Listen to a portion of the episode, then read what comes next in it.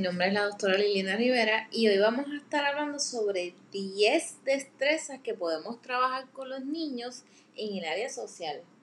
Sabemos que todo lo que ha traído esta pandemia ha ¿verdad? disminuido el compartir esa socialización que tenían los niños en la escuela, pero nosotros como adultos podemos trabajar con ellos diariamente estrategias que los puedan ayudar a trabajar su área social.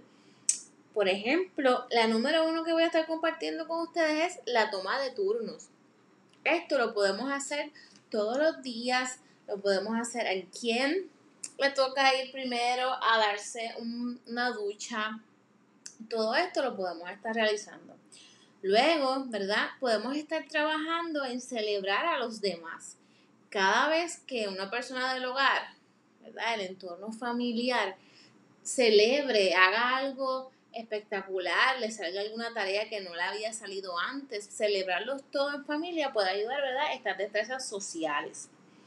También celebrar los sucesos del niño, que el niño pueda darse cuenta de que pudo lograr algo, ya sea alguna tarea de la escuela, ya sea en algún juego que el niño realice, que esto lo pueda celebrar y que él se celebre, ¿verdad? Sus logros ayudar a otros, trabajar para que el niño pueda ayudar a otros, ya sea a su hermano, a su primo, a mamá, a papá, en alguna tarea que tengamos en el hogar, que el niño pueda ayudarlo. También a respetar el espacio personal. Podemos, ¿verdad?, trabajar esto día a día en nuestros hogares. Como, como la número 6, también tenemos el compartir materiales. Así que podemos hacerlo si estamos haciendo alguna tarea, alguna pintura, algún dibujo. Todos podemos compartir materiales y que se vea este espacio de socialización con la familia. También es importante preguntar por lo que es ayuda. Es sumamente saludable que el niño pueda expresar cuando necesita ayuda. Esto lo va a ayudar muchísimo, muchísimo en sus destrezas sociales. También es importante que hagamos deportes, juegos de mesa, juegos de diferentes formas y que el niño aprenda a perder. Muchas veces nos preocupamos y mira, para que no se sienta mal o tal vez para que no llore, dejamos que el niño gane.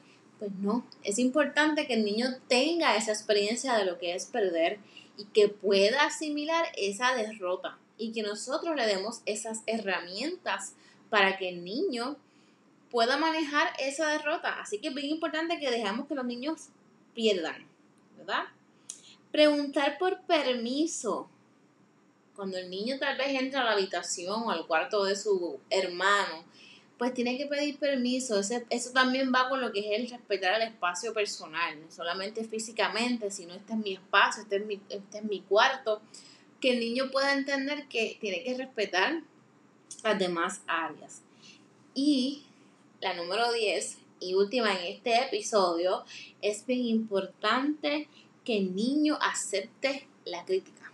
¿Y cómo lo hacemos? Muchas veces nosotros los adultos no aceptamos la crítica. Así que tenemos que dar ese ejemplo. Vamos a dar ese ejemplo nosotros los adultos de cómo aceptamos la crítica, una crítica constructiva que nos ayuden a trabajarlo. Así que seamos ejemplo, ¿verdad? De estas destrezas sociales que muchas veces los tenemos en nuestras manos día a día. Podemos fomentar estas destrezas sociales sin tener que recurrir a realizar muchas actividades, sino que en cada tarea que tengamos en el hogar, en cada momento podemos reforzar estas destrezas. Así que próximamente vamos a estar compartiendo más destrezas para que los puedan ayudar en lo que es trabajar el área social de los niños. Estén pendientes de nuestras redes sociales en Instagram y Facebook, Lien Education Corp. Gracias.